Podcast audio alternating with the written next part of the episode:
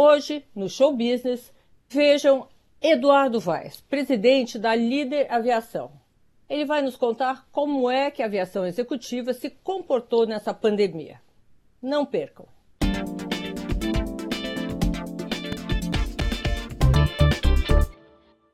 Bem-vindo, Eduardo, bem-vindo ao nosso show business. É um prazer tê-lo aqui conosco. É, obrigada pelo seu tempo. Nesses tempos de pandemia, eu sei que é difícil, mas queria que você falasse um pouquinho sobre a aviação executiva nesses tempos de pandemia. Muito obrigado, é um prazer muito grande. Muito obrigado pelo convite. Mas como nós estamos aí bem inseridos aí no, no, no Brasil, na nossa sociedade, a pandemia realmente foi um desafio desde o início. Acho que nós tivemos aí um pouco de sorte e também de competência. E lá atrás, quando essas notícias aí dessa, desse início dessa pandemia começou a, a pipocar aí na mídia internacional, na mídia mundial, nós nos preparamos muito, até antecipadamente. Lá em fevereiro a gente já estava comprando aí toda a parte de proteção, de equipamentos, de álcool, de macacão, é, de toda a parte para desinfecção das aeronaves, da, da, das nossas salas de embarque. E quando a pandemia realmente se instalou, a gente estava muito bem preparado, inclusive com essa parte de tecnologia, né, desses aplicativos aí para fazer toda a gestão da empresa de uma forma virtual.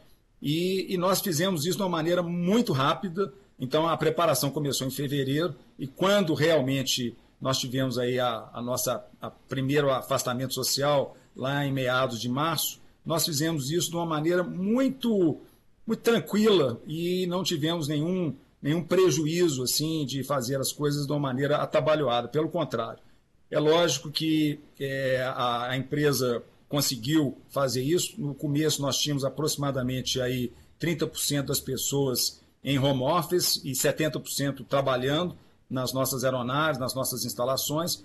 E hoje nós temos aproximadamente 15% ainda em home office e mantivemos essa, essa proporção na maior parte do período. O, o nosso setor, né, é claro que foi bastante afetado, a aviação foi muito afetada, mas nós não fomos, assim, é, também por sorte, tão afetado como a, a, aviação regular das linhas aéreas. Então, nós temos aí várias unidades de negócio e as unidades de negócio que realmente tem a parte de, de voo, que é a parte de helicópteros e para a indústria de óleo e gás, e a parte de aviação executiva, elas tiveram no primeiro momento uma queda significativa.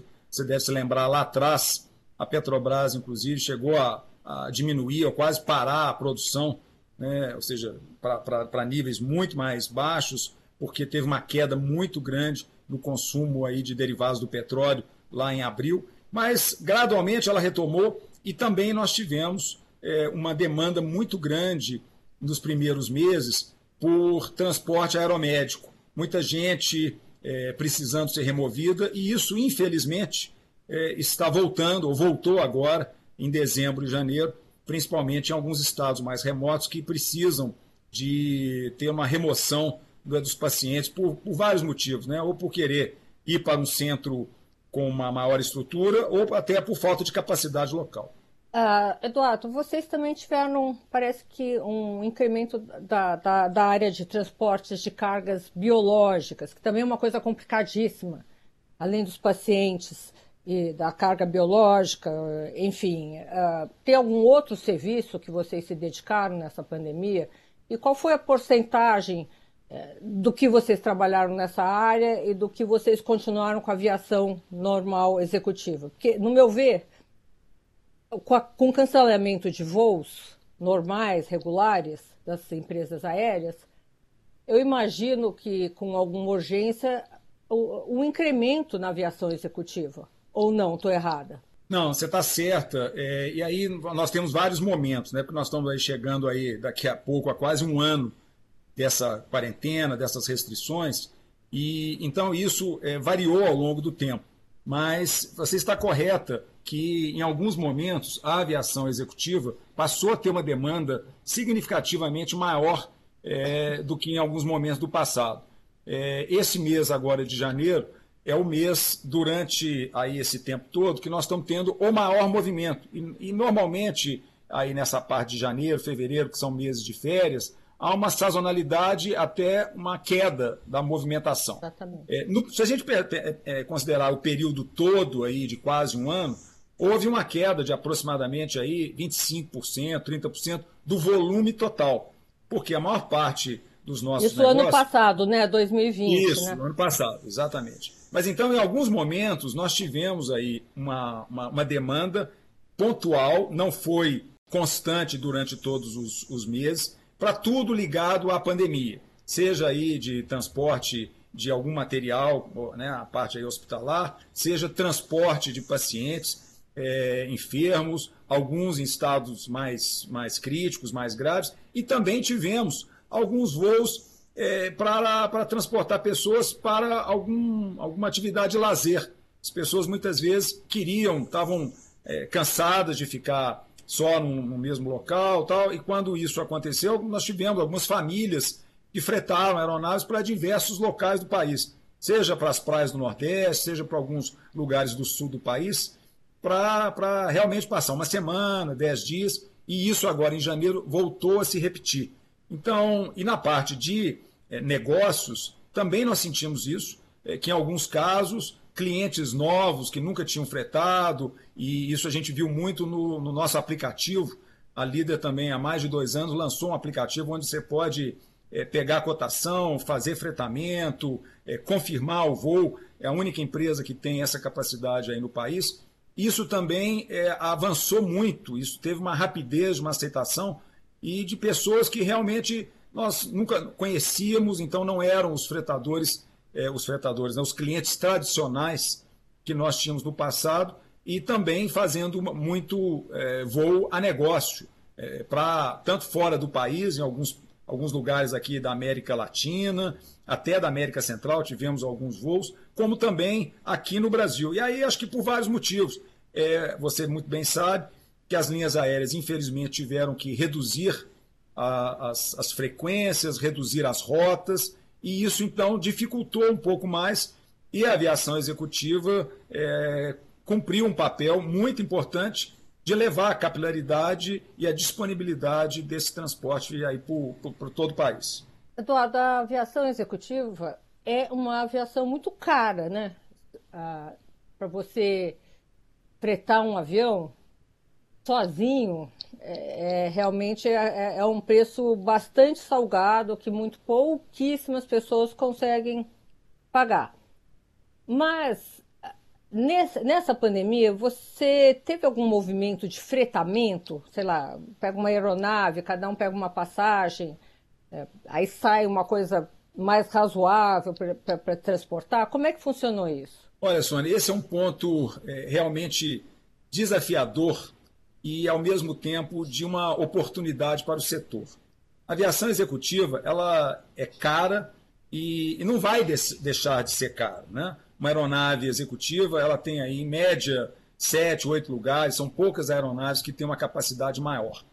Então, você nunca vai conseguir competir e fazer o preço de uma passagem igual a um, a um avião né, de linha aérea que transporta. Nem parecido, 120, né? Nem parecido, 150, 150 passageiros. Mas o que a gente tem tentado é, é tentar, ao, né, tentar ao máximo, é, guardadas as devidas proporções, tentar democratizar isso. De que maneira?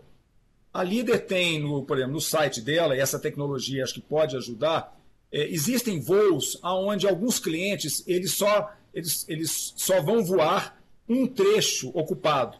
Mas muitas vezes eu não posso cobrar só um trecho. Eu cobro muitas vezes, é, muitas vezes não, todas as vezes, ida e volta.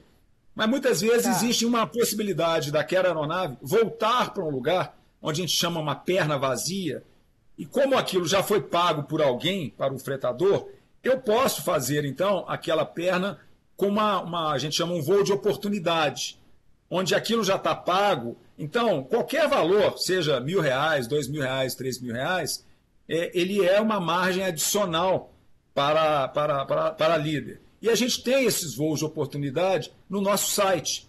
E as pessoas podem ir lá e pedir: olha, eu quero ter um, um push, né, ou seja, um aviso, quando tiver um voo de oportunidade entre determinados trechos, entre determinados dias.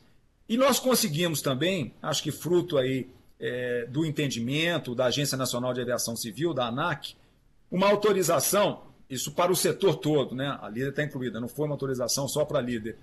A gente poder também vender assentos. E isso, então, é, poderia democratizar um pouco mais, porque muitas vezes uma pessoa que aluga uma aeronave, ela está tá comprando aquele voo e ela muitas vezes vai sozinha ou vai com uma pessoa. E a, a capacidade da aeronave são de oito passageiros, né? São para oito passageiros. E aí a pessoa ela, ela pode, não só uma pessoa, fala, olha, eu quero tentar abrir um voo daqui a uma semana para um determinado local, é, num determinado horário, e aí fala, olha, eu, eu não quero ir sozinho. E a gente também pode, através do aplicativo e da toda a funcionalidade, espalhar essa possibilidade e ver se mais pessoas gostariam de compartilhar esse voo. Ou, de uma maneira semelhante, é, por exemplo, você freta um avião para ir para o Rio de Janeiro, na data tal. E você fala, olha, mas eu, se, se aparecer uma, uma pessoa aí para dividir o custo comigo, é, eu, eu não me importo em dividir esse voo, eu não quero ir sozinha e tal. E aí você também libera aquilo e você pode determinar, olha, cobra um assento mil reais, dois mil reais, três mil reais. E aí, independente de ter ou não, o, o, o, cliente que abriu o voo é responsável pelo pagamento total. E se houver adesão de mais passageiros, isso vai diminuir o valor que ele vai pagar. Então, isso tudo são maneiras da gente tentar aumentar o leque de clientes e democratizar, guardadas as devidas proporções, mas nós poderíamos é, ter um voo desse que eu te falei, mais ou menos Rio-São Paulo tal, muitas vezes aí ida e volta, por, uma, um valor aproximadamente aí de 3 mil reais o assento, 3 mil e poucos reais o assento, que é mais caro do que a linha aérea, mas aí não fica um valor absurdamente mais alto, porque você está fretando o avião inteiro e indo sozinho. Por que, que a, a, líder, por exemplo, não tem, não compra, não faz leasing com aeronaves maiores? Não, não é rentável fazer esse tipo de coisa? Você operar com aeronaves, sei lá, de 10, 15 pessoas, eu não sei exatamente. A Embraer tem uns jatinhos que, que são menores para aviação normal e maiores para aviação executiva. Isso não, não, não, não é viável? É, Sônia, a maior dificuldade que a gente tem, essas aeronaves que poderiam ter uma, um maior número de assentos, as aeronaves que a gente tem hoje, elas têm aí é, oito assentos. Para você passar para, por exemplo, para 10 assentos ou para 12 assentos, as aeronaves elas, elas têm um salto de, de valor de aquisição muito grande. E de grande. custo também? E de custo, e de custo operacional, exatamente. Entendeu? Então, você não consegue baratear, pelo contrário, o custo fica mais caro.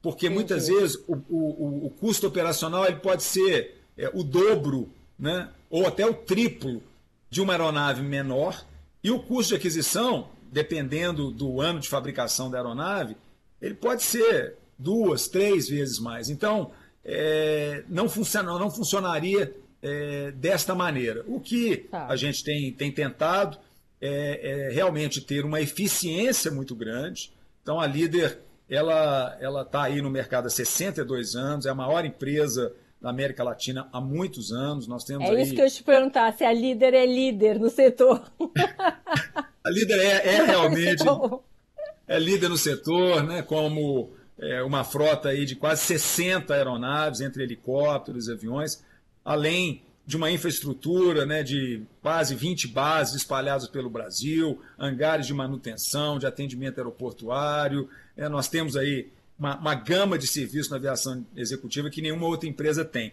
E o que a gente tem procurado é uma gestão extremamente eficiente, extremamente profissionalizada. A líder ganha prêmios anualmente de segurança de voo, nós temos os, os melhores é, as taxas de seguro do mundo, fruto né, de, de uma operação absolutamente segura, e com isso a gente consegue controlar muito o custo. Agora, como a gente é uma empresa referência e faz tudo absolutamente correto, muitas vezes eu não consigo né, competir com alguma outra empresa muito pequena que possa fazer alguma coisa é, meio à margem da lei ou de uma maneira assim um pouco mais é, improvisada. É isso que eu quero te perguntar no, no próximo bloco. Eduardo, eu vou te interromper um minutinho e a gente volta já já.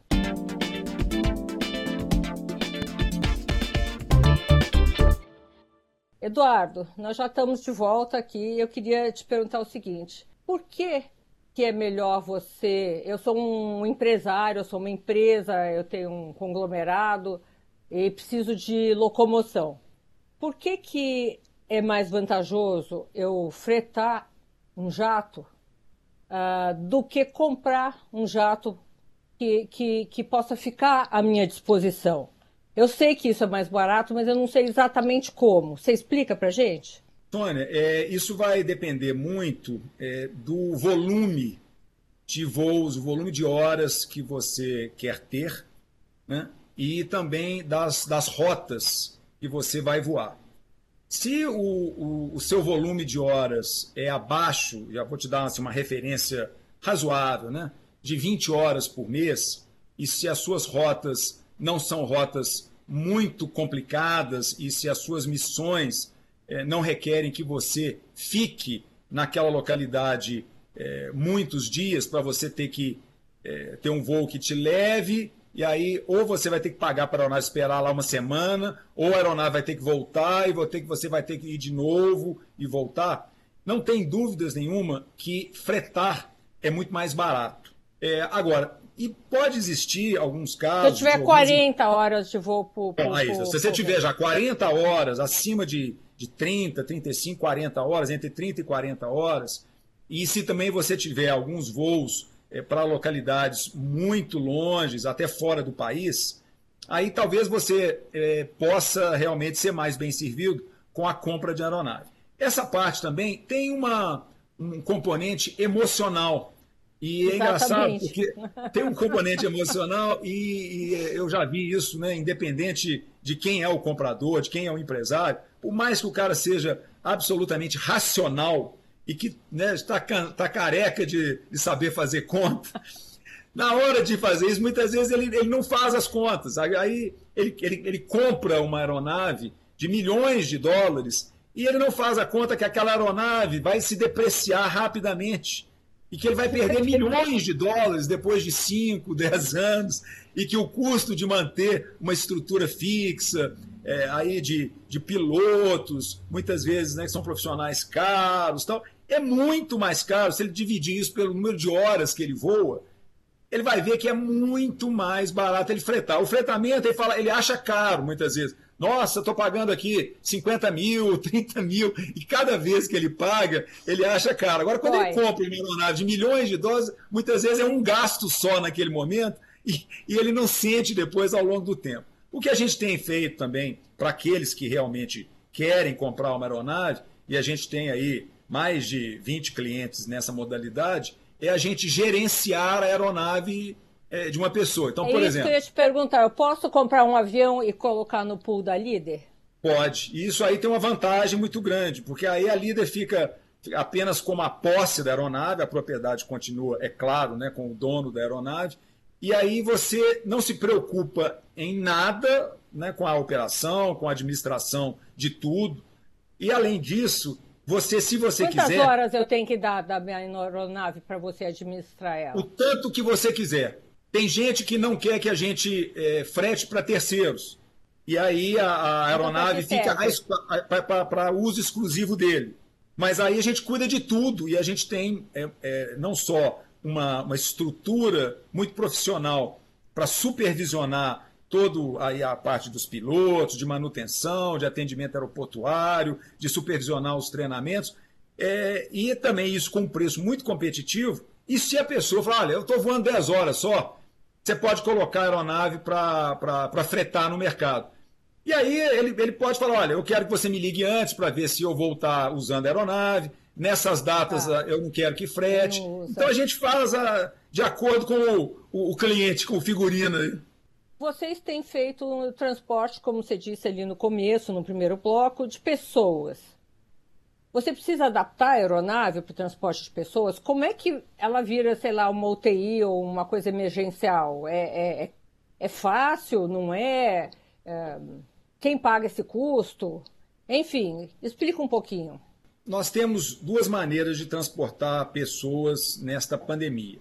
Se a pessoa, vamos falar assim, olha, eu estou infectado, mas eu estou bem, eu só quero ser removido, eu estou num lugar que eu estou receoso de piorar, eu quero estar de volta na minha cidade, eu quero ir para São Paulo. Quero aí vai pra... normal. Aí vai normal, aí nós temos todo né, um, um, procedimento, os tripulantes eles têm toda uma parafernália para proteger, né? então na, na, aeronave também tem uma, um processo total de limpeza da aeronave antes e depois do voo e o descarte desse material, aí não tem nada. Agora, se a pessoa ela está realmente numa condição, seja muito Balão grave. de oxigênio, precisando. É, aí você tem que ter, existe toda uma homologação que a aeronave tem que ter, que os médicos a bordo, médicos e enfermeiros também têm que ter cursos. Então, há uma certificação desse tipo de serviço é, com a Agência Nacional de Aviação Civil. Então, aí você tem que ter todo o equipamento correto. E não é só assim uma instalação simples. Por que, que você né, é, tem que ter essa certificação?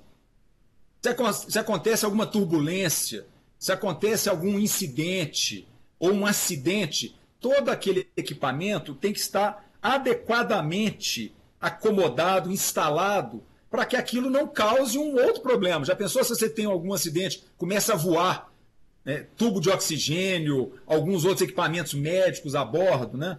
E, a, e, a, e também a tripulação aí que eu estou querendo dizer, né, com a equipe médica, tem que haver uma coordenação. E a equipe médica também tem que saber das particularidades de um voo de ambulância aérea. Então, aí de novo, né, a, gente vai fazer isso absolutamente de maneira correta. Mas quanto tempo entre um pedido e até vocês prepararem a aeronave? Ou vocês já têm aeronaves prontas? Olha, é, as, as, as, aeronaves, ela, nós temos algumas aeronaves que podem ser convertidas. Então, pode ser que no momento aquela aeronave já esteja uma configuração de ambulância aérea. E aí, muitas vezes, com uma hora, uma hora e meia tal, eu consigo decolar.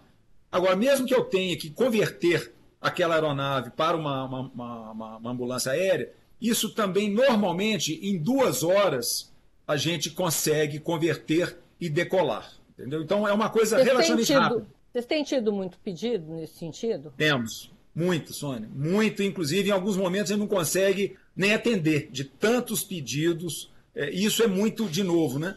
É aleatório.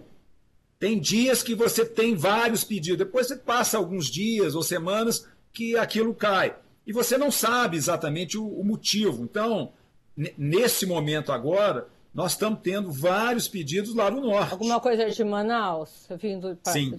Sim. Eu imaginei. E é uma coisa muito triste, porque você vê muitas vezes o desespero das pessoas em conseguir isso. E aí você tem que também trabalhar tudo, né? A, a pessoa tem que estar tá com a, a, a, equipe médica do local, ela tem que informar que o paciente tem condição de ser transportado. Aí você tem que ter o hospital que vai receber também, já com a, a vaga garantida, a equipe médica disponível. Então, infelizmente, não Essa é uma, coisa Essa é uma operação cara, né? Essa é uma operação, é uma operação cara. cara. É uma operação então, cara. a pessoa também tem que ter recursos.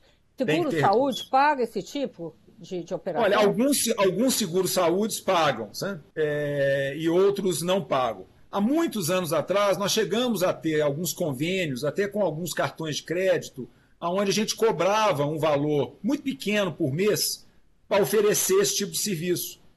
Mas aí, aquele negócio, mesmo que, é, que seja aí um valor módico, né? Vamos falar, ah, 30 reais, 40 reais por mês, que no volume você poderia é, bancar esse risco de transportar qualquer pessoa no território nacional, as pessoas, com o passar do tempo, não precisavam desse transporte e falaram, ah, vou cancelar, não quero ficar pagando essas despesas de 30, 40, 50 reais por mês, não. Isso foi diminuindo e aí nós acabamos parando com esse convênio, entendeu? E aí eu não sei também se depois da pandemia, se isso vai ser uma lição, é, como qualquer Para seguradoras? seguro. Né? Para seguradoras, é, com seguradoras ou, ou, com seguradoras, ou até com, com, até com fazer um convênio com cartão de crédito. Tá. Qualquer bandeira que poderia amanhã é, cobrar do seu, do seu cliente é, um valor e contratar esse, esse, seguro com a líder, né? e aí de várias modalidades. Ou a líder fica com a líder banco risco, ou o cartão de crédito banco risco. Isso é, seria possível também da gente fazer e instituir uma cultura de ter essa cobertura aqui no país. Né? Eduardo, vocês foram requisitados para transportar vacinas, por exemplo? Ainda não. Nós, nós tivemos é, algumas conversas, tal, mas ainda não fomos requisitados. Eu acho que é, nesses primeiros dias, eu li aí nos jornais, né, a, a, Força Aérea Brasileira, a FAB, ela, ela fez alguns transportes. Eu vi também que no governo do Rio de Janeiro, acho que uma, uma pessoa lá, lá do Rio é, emprestou um, um jato para fazer. Foi, foi essa... o, o Luiz Pastore, suplente ao Senado do Espírito Santo. Chama Luiz é, Então ele emprestou, eu vi que a líder que fez o atendimento aeroportuário, a, a parte tá. de terra, nós fizemos todo o manuseio disso.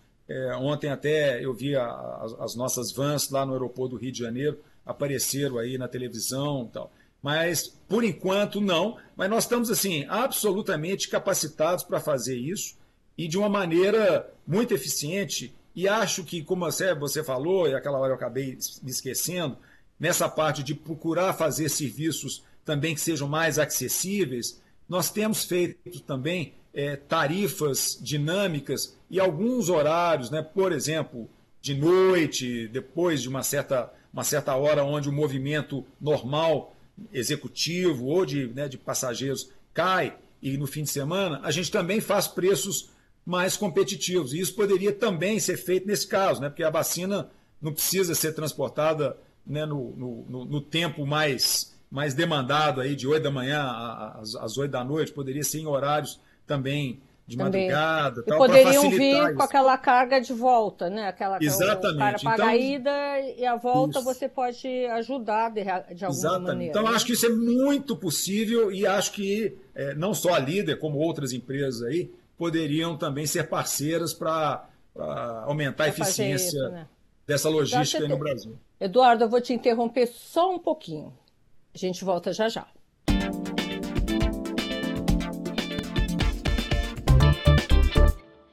Estamos de volta, Edu, continuando com a nossa conversa. É, nesse intervalo, eu fiquei pensando com meus botões. Ah, ah, como a gente comentou no segundo bloco, algumas decisões em relação à aviação são decisões emocionais, né? Ou de compra de avião, ou na hora de voar. Tem muito empresário que acabou é, se enfiando na, nessa área de aviação é, por, pelo sonho de voar, né? Você acha que isso é um, um, fato, um fator a favor da indústria ou contra a indústria? Como é que funciona isso? É, Sônia, eu acho que é, a competição ela é muito saudável e bem-vinda em todos os setores. Agora, a competição que muitas vezes não, não entende profundamente de qualquer setor, ela pode causar danos àquele, àquele... E acidentes, né? Como nós não vou mencionar aqui, mas alguns Exatamente. recentes em relação à, à, à, não profissionalização uh, da empresa, de Exatamente. alguma maneira. É, então, eu acho que o ideal, né, no mundo ideal, nós deveríamos ter é, empresários que realmente fossem absolutamente profissionais, que entendessem é, profundamente de toda a dinâmica de investimentos, de custos, de retorno, para que ele pudesse praticar, é, vamos dizer assim, preços, condições sustentáveis ao longo do tempo e não destruíssem mercados, né? e também absolutamente profissionais no quesito segurança. Infelizmente, eu estou nesse mercado aí há quase 40 anos e a líder está com a 62. O que a gente já viu nesse período todo é você vê muita gente sonhadora, alguns aventureiros e algumas pessoas que eles caem no, no canto da sereia, ou de um piloto, ou de uma, um familiar que se entusiasma com alguma coisa, e ele vai naquilo ali é, meio de, de, de entusiasmo mesmo. Ele não conhece a fundo. E aí, com o passar do tempo, aí depois né, de, de ter talvez aí prejuízos enormes e problemas de segurança enormes, aí ou ele aprende ou muitas vezes fala, nossa, não, é, não era isso que eu imaginava. Né? Eu não sabia que era, que era tão complicado assim. E aí muitas Absorve vezes. Absorve o prejuízo e vai embora, né? Vai embora. Aí ele Agora, vende. alguns prejuízos, como o nosso querido Ricardo Boechat aqui na, na TV Bandeirantes, são é uma coisa, um fator irreparável. Isso aí, Sônia, é uma coisa que é, é muito importante, aí como nós já falamos, né? É, o ser humano, ele, ele erra muitas vezes de uma maneira inconsciente. As pessoas, muitas vezes, eles se deixam, é, é, deixam se levar e tomam decisões baseado nas relações e não na, na, na, no profissionalismo.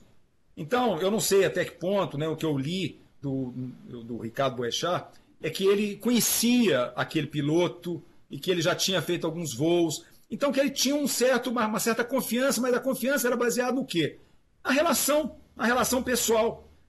E aquela pessoa, no fundo, o traiu. Por quê?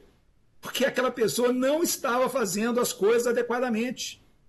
E aí, porque você, você ah, eu gosto da pessoa, ele é meu amigo, ele é simpático, ele é um cara, é, gente boa. A gente não pode é, tomar a decisão, porque a aviação ela, ela tem um preço. Não perdoa. Você...